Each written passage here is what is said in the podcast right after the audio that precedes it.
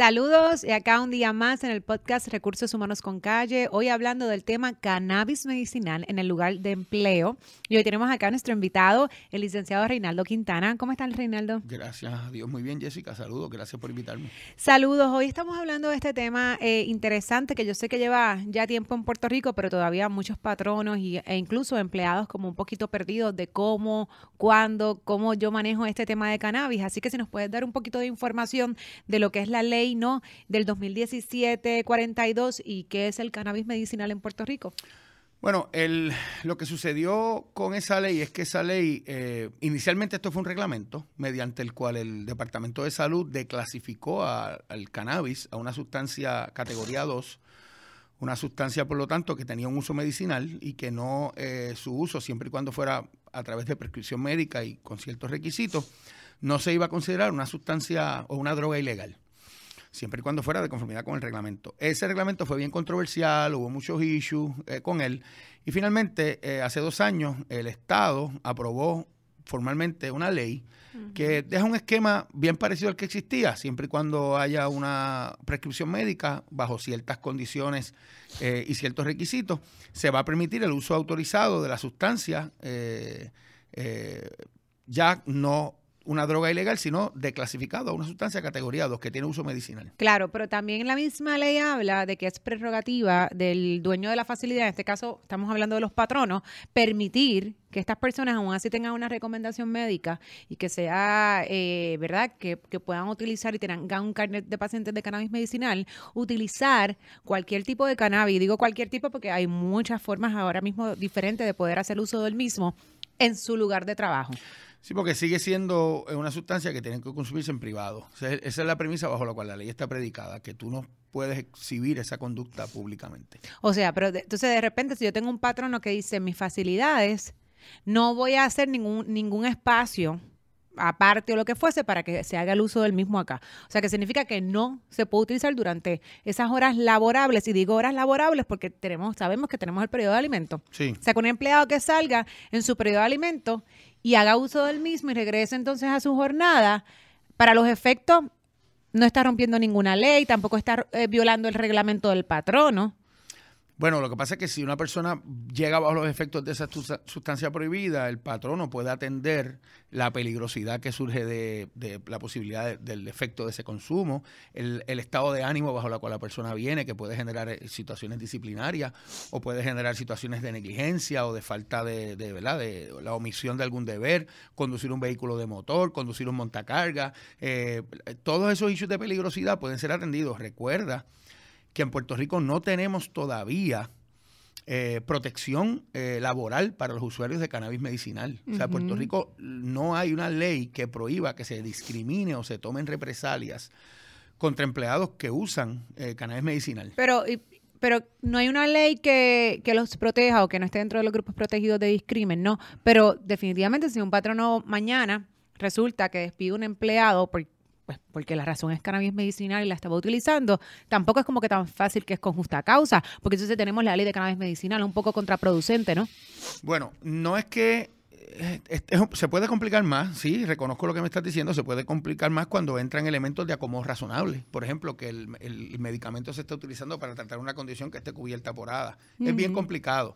Pero recuerda que el despido injustificado, sin más, sin más, lo que apareja es el remedio de la mesada. Es un cálculo matemático. Claro. Por tanto, un empleado que se Pero un empleado con muchos años de servicio es un montón de dinero calculado, ¿no? Sí, ciertamente sí. Tienes toda la razón. Lo que pasa es que, en última instancia, el empleado tiene que pensar que le puede costar su empleo un escenario como ese. O sea, Pero es que ese es el problema, que los empleados entienden que no les va a costar su empleo, que, que el empleado entiende que porque tiene un carnet o un permiso de un doctor donde le dice que es paciente de cannabis medicinal, ya tiene todo el permiso y lo he escuchado por ahí, ya tiene todo el permiso de poder eh, hacer utilización del medicamento en o no en las facilidades, pero sí va a llegar bajo los efectos, porque otro tema, licenciado, y a lo mejor no lo sabe, ¿verdad? Yo tampoco, pero a nivel de efectos, realmente cuánto demora en, en, el cuerpo, ¿no?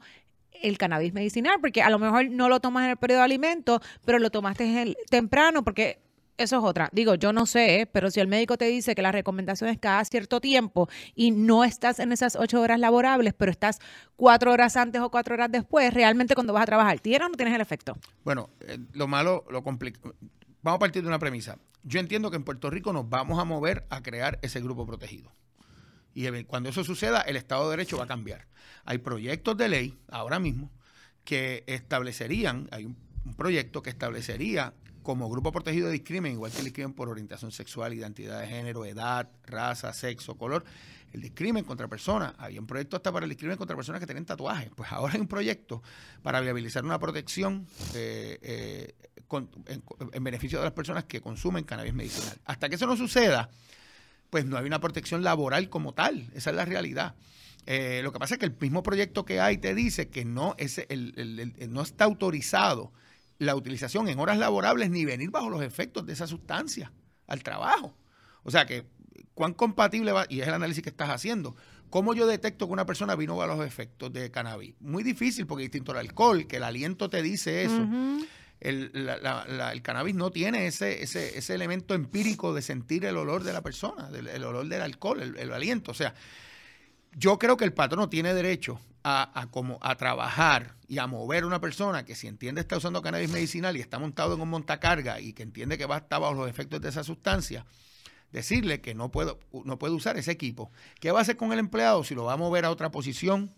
Pero eso sería un acomodo. Sería un acomodo temporalmente, es una alternativa. Pero yo creo que los patronos tienen el derecho a evaluar la peligrosidad en el ambiente laboral de una persona que por el consumo del cannabis puede ser que no esté en sus cinco sentidos. Claro, no, y pone en riesgo no solamente su vida, sino también la de los compañeros de trabajo. Ahora, eh, el tema, hablando de la sensitividad de lo que puede ser el puesto de trabajo para estas personas, eh, yo he tenido incluso casos donde no solamente estamos hablando de cannabis, sino otros efectos como antidepresivos, etcétera, también te ponen en una posición que puede representar peligro o riesgo para la salud, ¿verdad?, de, los empleados. Eh, ahora bien, el, el problema que yo creo que está viendo ahora es que el, acceso al cannabis medicinal es más fácil. Sí, está masificado. Hay mucho más que a lo mejor este empleado, que en ocasiones a lo mejor ya tiene un turno de 15 empleados y uno cada cierto tiempo, pues venía con una situación como esa y pues se podía manejar. Ahora, no obstante, un turno de 10 o 15 empleados, tengo 7, que es la mitad, el 50%. O sea, el acomodo va a ser bien difícil hacerlo. Uno, entonces pues si no puede trabajar, porque en efecto su función, dando el ejemplo del montacarga, es su función esencial y no puede hacer el trabajo, pues entonces ¿qué vamos a tener que hacer? Enviarlo por licencia. Esta persona no va a poder trabajar. A eso es que me refiero cuando que el empleado, con el Estado de Derecho que tenemos hoy, sin protección antidiscrimen, tiene que pensar bien qué puede pasar en el empleo, porque otra ley que tenemos que traer a la mesa es la ley 59 del 8 de agosto del 97 que viabiliza las pruebas de droga. Las personas piensan que porque tienen una licencia de cannabis medicinal, ¿verdad? O algunos de ellos van a posteriori, una vez dan positivo, salen corriendo a buscar el carnet, lo cual plantea otro issue. Las personas piensan que por eso pues están completamente inmunes, que el patrono les requiera rehabilitación. Porque recuerda que bajo la ley 59 el primer positivo no es justa causa para el despido. Claro. Es justa causa cuando el empleado reiteradamente en una segunda, tercera ocasión, o que se niegue a someterse a rehabilitación, ¿verdad? Que es un escenario también que puede contemplar mediante unas reglas disciplinarias que el patrón incorpora a su política, acción disciplinaria. La pregunta es, cuando traemos la ley 59 al ruedo, ¿qué sucede con un empleado que da positivo a cannabis medicinal y el patrono le quiere, le, como dice la ley, le exige y requiere que para reincorporarse al trabajo se somete a un programa de rehabilitación. El, el empleado lo que va a hacer es que va a oponerse a la rehabilitación diciendo, yo, tengo un, yo estoy autorizado a consumir esta sustancia. ¿Qué va a pasar en ese caso? Sin protección laboral. Lo que puede pasar es que el patrono, como ha pasado en juris, como estábamos hablando antes de comenzar, está intercambiando ideas, estas controversias son noveles en Puerto Rico, pero ya están, están empezando a salir casos de los estados que están más adelantados que nosotros en este sentido, de porque antes, en, eh, contemporánea, o sea, se había aprobado temporalmente legislación anterior. Por ejemplo, en Colorado hay casos que ausente protección laboral, porque Colorado es un estado que no tiene protección laboral, el empleado pudo ser un empleado cuadraplégico, fue despedido por el uso del cannabis medicinal y la teoría del patrono era que aún esa sustancia sigue siendo ilegal bajo la ley federal, que es otro problema. Que eso nos pasa acá en Puerto Rico igual, porque tenemos la ley estatal, que es la ley mismo. 42 de Puerto Rico, pero obviamente nosotros tenemos las leyes federales. El Controlled Substances Act que es sigue incluso el, la marihuana como el sustancia problema que hay ahora mismo con las cooperativas, digo, eso es otro tema, pero con las cooperativas, el Correcto, banco, etcétera, correcto. que precisamente porque sigue siendo eh, ilegal para los Estados Unidos, ¿no? Y la ley federal eh, específicamente, pues los bancos no pueden financiar este tipo de Es actividades. el mismo principio, Jessica. Sigue siendo a nivel federal una sustancia prohibida. La pregunta es, ¿puede un patrono en su política, en su reglamento de detección de sustancias controladas, decir, como la marihuana sigue siendo una sustancia ilegal a nivel federal, yo te voy a seguir requiriendo como política mía que tú te sometas a rehabilitación, aunque tengas un carnet, aunque tengas un carnet. No, y no solamente eso, es que yo creo que aunque mañana regresamos al tema de los efectos que puede provocar eso en el, en el cuerpo, no en la persona. Aunque mañana en efecto se haga un proyecto y se apruebe de que sería, ¿verdad? Y caería dentro de un grupo protegido de ley de discrimen, etcétera. De todos modos, porque me ha ocurrido, y no incluso, es cierto, es, es difícil tu poder determinar o identificar a una persona bajo los efectos de cannabis, eh, pero sí yo he tenido experiencia donde yo tengo un empleado que entonces constantemente se queda dormido o yo lo veo con algunas eh, expresiones erráticas o lo que fuese, que obviamente conocemos que el empleado no es así. Entonces, cuando se lleva al proceso de documentación o en, o en, o en algunos momentos sí que se disciplina, porque oye, como que tú estás durmiendo en medio del turno. Levanta la bandera. Ahí dice, ah, mira, lo que pasa es que yo estoy bajo los efectos de este medicamento, que no necesariamente es cannabis, porque me ha ocurrido con otros medicamentos. Mira, yo estoy en, en un proceso de depresión o lo que fuese, estoy tomando estos medicamentos y, esto so- es- y causan esto. Claro, ya hay recursos humanos, pues que tiene que trabajar, como bien mencionaste, entre algunas de las soluciones puede ser un acomodo, no obstante, un empleado que se quede dormido difícilmente vas a poder hacer un acomodo, porque eso no es un acomodo, el empleado tiene que trabajar. O sea que en estos casos, ¿cómo los manejaría? Y yo creo que cannabis, independientemente que mañana sea un grupo protegido, va a caer dentro de ese tipo de situaciones cuando tú veas un empleado que a lo mejor tiene unos side effects que son palpables, que se nota, entonces vas a entrar en un proceso disciplinario y te vas a decir, mira, lo que pasa es que yo estoy utilizando esto y estos son los efectos secundarios. Entonces, si los efectos secundarios no te van a permitir trabajar, porque incluso vamos a hablar de que no solamente es el riesgo, hablamos del caso de los montacargas, que obviamente es un caso que, que, que, que atenta sobre la seguridad de los empleados, porque está en un vehículo de motor. Pero una persona que esté en una oficina, una persona que esté simplemente con una computadora, un trabajo administrativo, pero no así, que su productividad obviamente sea menor, Sí. que, que haga ah, lo que hacían ocho horas, ahora le tome 12 horas. O sea, todas esas cosas tú las puedes medir. Entonces, la razón o la excusa de un empleado no debe ser, ah, no, es que estoy bajo los efectos de cannabis. Entonces, no por eso, aunque estés protegido, entonces no vamos a hacer nada, porque aquí, obviamente al trabajo se va a trabajar, ¿no? Sí, ahí, ahí entramos un poco en territorio de la ley ADA. ¿verdad? La ley ADA eh, protege a personas que tienen una limitación para realizar, eh, la ley dice sustancial, pero ese término sustancial se tiene que interpretar liberalmente eh, en beneficio de la cobertura. Eh, cubre a personas que tienen una limitación sustancial para realizar las actividades que un ser humano lleva a cabo en su diario vivir normalmente, como comer, pensar, eh, interactuar con otros, concentrarse, caminar, agacharse, eh, y que a pesar de que tienen esa limitación, pueden realizar las funciones esenciales de su posición con o sin como es razonable. Ese básicamente es el estándar de ADA. Y el por ejemplo, una pastilla, si tú tienes una condición emocional o mental, que pueda estar cubierta por ADA, porque no todas las condiciones emocionales o mentales están cubiertas por ADA, se requiere cierta severidad, ¿verdad? Para eso y cierta limitación sustancial, como dije, aunque sustancial tiene que ser interpretado liberalmente. Eh, no todas las personas que están cubiertas o que tienen una condición emocional van a estar cubiertas por ADA, pero si yo estoy tomando algún medicamento que me causa somnolencia, que me- yo me lo tengo que tomar a cierto, a cierto momento en la noche y me causa problema levantarme en la mañana a cierta hora, yo puedo sentarme con el patrono y como parte de mi acomodo razonable hacer un movimiento para entrar más tarde. Y esos son acomodos que, que tenemos que considerar, que tenemos que entrar a mirar. No necesariamente concederlos, pero discutirlos y si no es una carga onerosa para la compañía, concederlos. Lo mismo pasa con el cannabis. No, y claro, sabemos que también en, en los casos de ADA ah, tiene que haber ese proceso interactivo. Claro, realmente el patrono claro. tiene que tener la mejor disponibilidad y la buena fe de poder hacer los acomodos. El problema Sí. es que realmente lo podamos hacer o siempre, porque volvemos, yo creo que aquí el problema está siendo que es que hay demasiada, eh, eh, hay una población ya bastante agresiva, y digo agresiva en, en cuestión de números, no, que además, a, a lo mejor antes hacer un acomodo para ciertas condiciones eran un- un- una cuestión más atípica. No, no pasaba todos los días. Está Ahora, masificado, el cannabis está masificado. definitivamente el cannabis medicinal pues es una población que cada día va en aumento y entonces cómo tú vas a hacer un, aunque quieras lo puedes hacer para uno pero cuando te llegan cinco cómo tú operas entonces o- o- otra cosa licenciado este los patronos ¿Qué deben de hacer? Porque andan perdidos. Dice, hacemos política, no hacemos políticas, esperamos por el proyecto, no esperamos por el proyecto.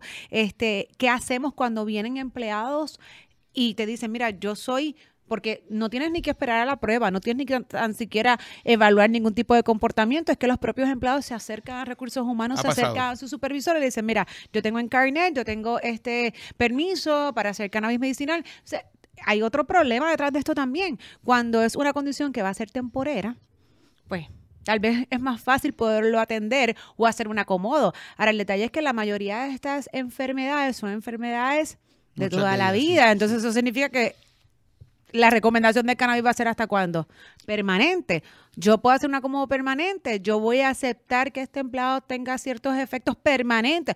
Esto es una cuestión incluso que yo creo que tenemos, que deberíamos en plantear ambas partes, sino el empleado como también el, el patrono, porque yo creo que es una posición realmente bien difícil Lo para primero- ambas partes. Lo primero que tiene que hacer un patrono es tomar esto caso a caso. Eso es lo primero. Uno no puede moverse bajo la premisa de que esto me va a abrir una caja de Pandora o mucha gente me va a pedir un acomodo o mucha gente va a estar igualmente situada porque la, la reglamentación aplicable sobre acomodos razonables no te permite usar ese criterio. Tú tienes que atender esto caso a caso. Puede llegar el momento en que por la cantidad de casos que estén manejando, se te convierta en una carga onerosa misma el hecho de que tienes que hacer muchos acomodos. Pero tienes que llegar a ese momento. No puedes decir, es que si yo te lo concedo a ti, te lo tengo conceder a un montón de gente y esto me puede explotar. o sea que la recomendación es que si el primer caso te llega y tuvieses la oportunidad de hacer ese acomodo, lo hagas. Si luego te llegan cinco más y al cuarto le tienes que decir que no, ese cuarto no puede decir, ah, me estás tratando diferente al otro porque el otro le hiciste el acomodo y a mí no. tendrías que revisitar todos los acomodos. Recuerda que es un acomodo, no es una licencia y tú puedes volver a discutir. Los acomodos no son permanentes. Tú puedes volver a revisitarlos y discutirlos porque las condiciones del negocio pueden cambiar las circunstancias operacionales pueden cambiar. Así que lo primero que no puedes hacer es cerrarte, a- trancarte a la banda y decir que esto yo no lo voy a hacer porque no, porque por convicciones que no son las correctas, por cuestiones morales o ese tipo de cosas. Aquí lo primero que tiene que hacer el patrón es decidir cómo va, va a abordar el problema. Si va a incorporar a su, a su manual un reglamento para la detección de sustancias controladas. Esa es la primera decisión. Lo voy a atender caso a caso según las personas me lo identifiquen o se me identifiquen, o lo voy a atender según yo detecte, como dijiste ahorita, personas que están exhibiendo características típicas de una persona que está consumiendo algún tipo de sustancia, somnolencia, el, el color de los ojos, cómo hablan, cómo se expresan, movimiento este, este, que no, que no- un poquito, eh, ¿verdad? No, no es movimiento correcto, recto, sino moviéndose de lado a lado. ¿Qué hago? ¿Cómo lo intervengo? Esa es la primera alternativa. O lo hago por reglamento o lo hago por caso a caso, según la persona se me identifique o yo lo identifique a él o a ella. Y esa es la primera ¿Y pregunta. cuál es la recomendación, perdona que le interrumpa, para el empleado? ¿Qué usted recomienda? ¿Que el empleado vaya y en efecto manifieste que está haciendo este uso de cannabis medicinal o que...? El empleado tiene que pensar, con el Estado de Derecho de hoy día, que no tiene protección antidiscrimen, el empleado tiene que pensar muy, muy detenidamente cómo lo va a manejar. Porque si el empleado se identifica como que está usando cannabis y el patrono lo despide por eso nada más, por eso nada más, por no, vamos a suponer que lo despide por no lidiar con el problema. Eh, y y, y voy, voy, a, voy a hacer un alto acá para poder, para que- marcar lo que usted mencionó ahorita y que pueda entender el público. Y es que en el los casos de discrimen, obviamente, eh, lo, que seli- eh, lo que sería, eh, eh, ¿verdad? Lo- la paga o lo que tuviese que pagar el patrón remedios, o los remedios. remedios Son mucho sí. mayor a un caso de mesada, de un caso de, ¿verdad? De, De despido sin justa causa, correcto. Digo, menor en el sentido, ya, ya hablamos de, lo- de- ahorita, ¿verdad? Un empleado de a lo mejor 25 o 30 años de servicio, pues igual pues puede costar un montón dependiendo de su salario. Claro. Pero por lo menos es un cálculo matemático que el patrono sabe que me va a costar esto y ya. El caso de discrimen no es así. O sea Correcto. que sí lo pudiesen despedir y Sí. sí, le pudiese, tuviese probablemente el patrono que pagar eh, por un despido injustificado, pero no es lo mismo a que si tuvieses un caso de discrimen. Que conlleva reposición. Correcto. Que conlleva paga correcto, retroactiva, que conlleva daños y perjuicios. O sea, Correcto. lo que quiero decirle es... Digo que de igual formas, yo como patrono, a estas alturas, con la ley que tenemos estatal, ¿no? De Puerto Rico, yo no me pondría muy creativo a estarles pidiendo a la gente porque me digan que, están utilizando cannabis medicinal. De todos modos, muchas mesadas. Nos vamos a mover, no hay duda que sea este año, el que viene, el de arriba, nos vamos a mover a proteger a ese grupo de personas que son consumidores de cannabis. Es que tiene que suceder porque según los patronos están obligados a crear un protocolo para el manejo de situaciones de violencia doméstica y meses después se aprobó una ley que prohíbe el discrimen contra personas de violencia doméstica. Es un movimiento natural hacia eso. Pero mientras nos movemos a eso, los empleados el único remedio que tendrían hoy es un remedio de despido injustificado y el, el empleado tiene que evaluar, decir, me voy a identificar corriéndome el riesgo de que el empleado, de que el patrono, perdón, me despida y yo perder mi empleo. Claro, como dices bien, me tendría que pagar la mesada, pero me quedé sin trabajo. O sea, es una decisión que el empleado, que el patrono, el empleado, sí, el, empleado tiene que tomar. ¿Se identifica o no? Los patronos tienen que decidirse en mi libro si van a atender esto con, una, con un reglamento de detección de sustancias controladas o si lo van a atender, como dijimos ahorita, caso a caso, según se identifiquen o según los identifique. Mi consejo, el, problema es que las pruebas de droga cuestan dinero. Y las pruebas de droga... Eh, y es responsabilidad del patrón pagarlas. Pagarlo todo. Y tú no puedes hacer la primera prueba a todo el mundo. Tú tienes que hacer pruebas por azar, puedes hacer pruebas preempleo, claro, ahí sí. Pero tú puedes hacer pruebas al azar, puedes hacer pruebas por sospecha razonable individualizada, que sería una prueba que podría ser viabilizada por un empleado que exhibe una conducta típica de alguien que está consumiendo sustancias controladas y es documentada por dos supervisores o más y se refiere al empleado en 24 horas a hacerse la prueba.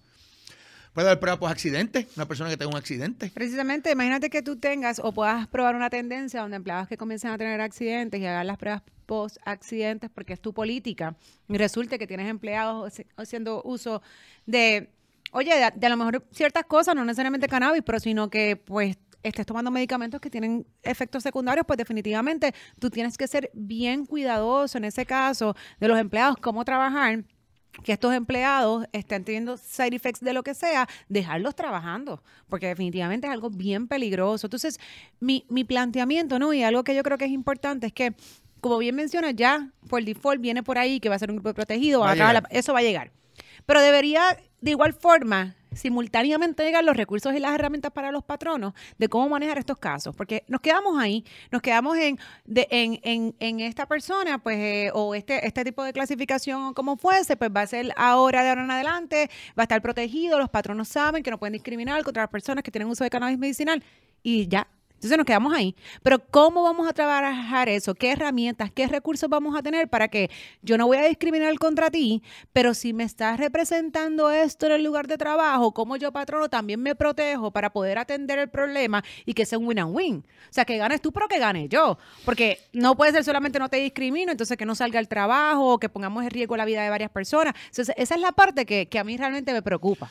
Normalmente, Jessica, el concepto de discrimen crece, se mueve hacia tres conceptos.